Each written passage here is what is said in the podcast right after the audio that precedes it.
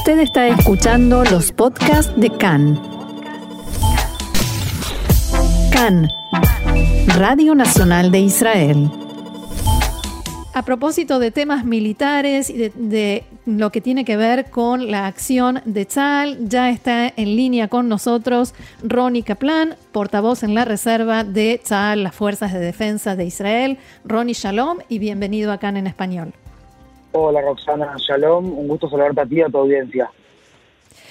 Bien, y entonces, eh, Ronnie, para empezar, veníamos leyendo y compartiendo con la audiencia eh, esta información sobre el accionar de Tzal en la franja de Gaza y estas declaraciones del portavoz en hebreo, según las cuales se ha atentado contra las capacidades de la organización Hamas, pero en este programa nada más hemos tenido que hacer por lo menos, no sé, perdí la cuenta de las interrupciones, porque Hamas sigue disparando cohetes y ya no a eh, lugares que le quedan cerca, que de todos modos tienen la misma importancia para nosotros que los que le quedan lejos, pero ahora está disparando cada vez a mayor distancia.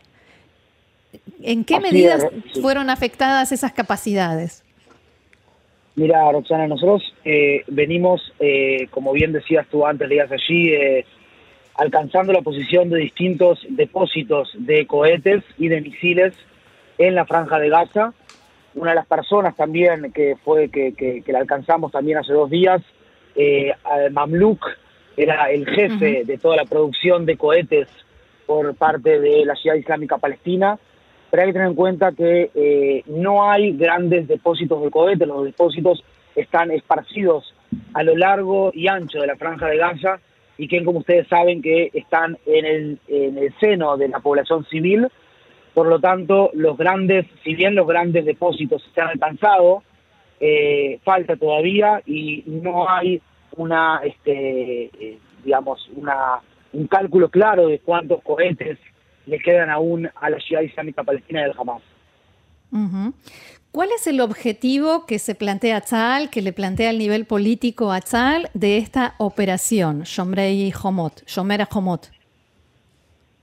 El objetivo, Roxana, este, que nosotros recibimos es devolver la tranquilidad y defender a nuestra población que fue bombardeada eh, de forma prácticamente inédita, ¿verdad? Estamos hablando de seis cohetes eh, que está en, Jerusalén, en el momento mismo en que cientos de miles de personas estaban saliendo a festejar eh, el Yom Yerushalayim, el Día de Jerusalén, la reunificación de Jerusalén, que se había dado que el tercer día de la guerra de 1967.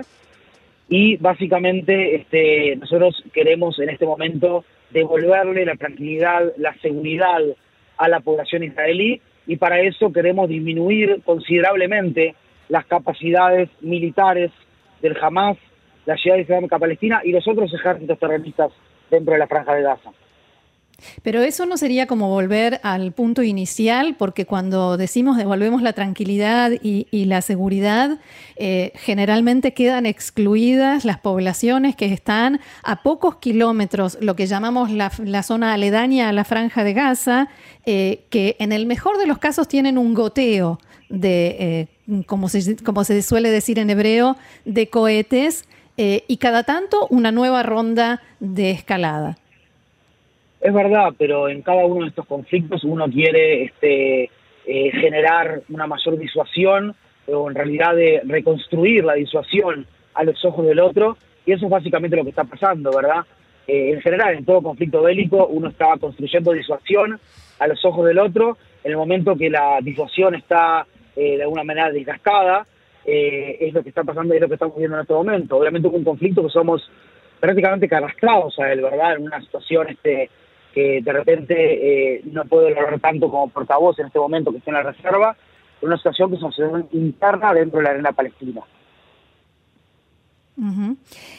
a propósito de disuasión, eh, una situación bastante similar, si no por momentos peor, vivimos durante mucho tiempo con la organización Hezbollah en el Líbano. Y frente a Hezbollah sí se logró la disuasión. Afortunadamente, desde 2006 las cosas cambiaron. ¿Por qué esta diferencia entre eh, los logros frente a Hezbollah y lo que todavía seguimos padeciendo eh, con Hamas? La verdad que pueden haber muchos, este, muchas razones eh, para ello. De repente, eh, yo el día de ayer ingresé en la reserva del ejército israelí, fui llamado.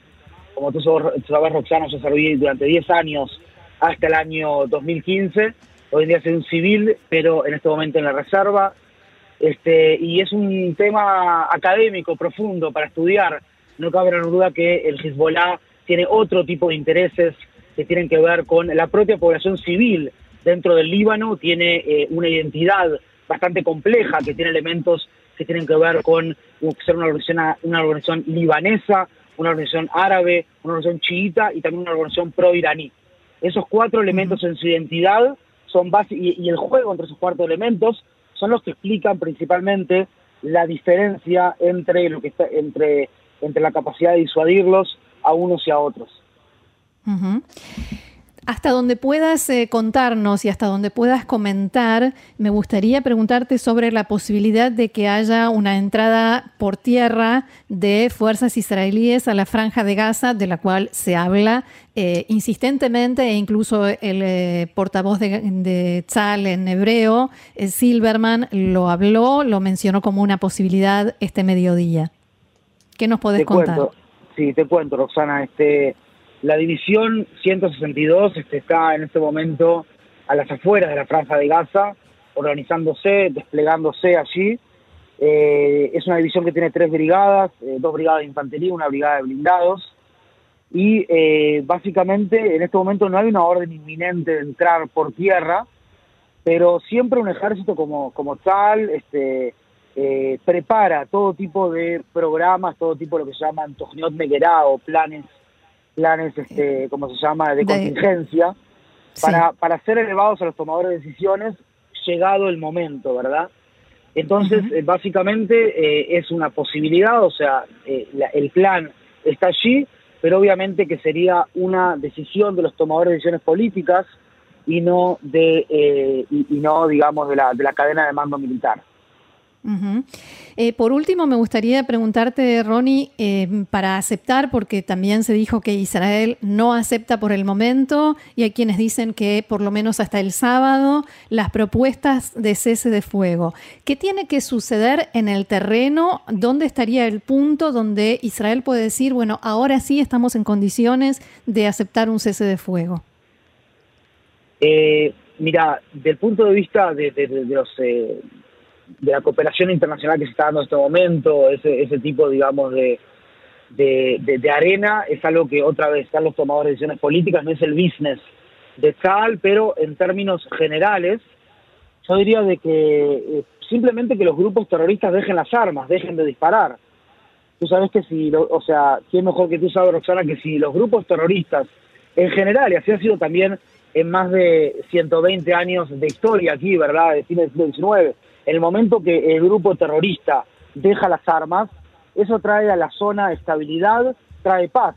En el momento que Israel deja las armas, eso trae inestabilidad y en algún momento, eh, y en algunos casos también pone en peligro la propia existencia del Estado de Israel. Así que básicamente dejar absolutamente de eh, bombardear a la población israelí.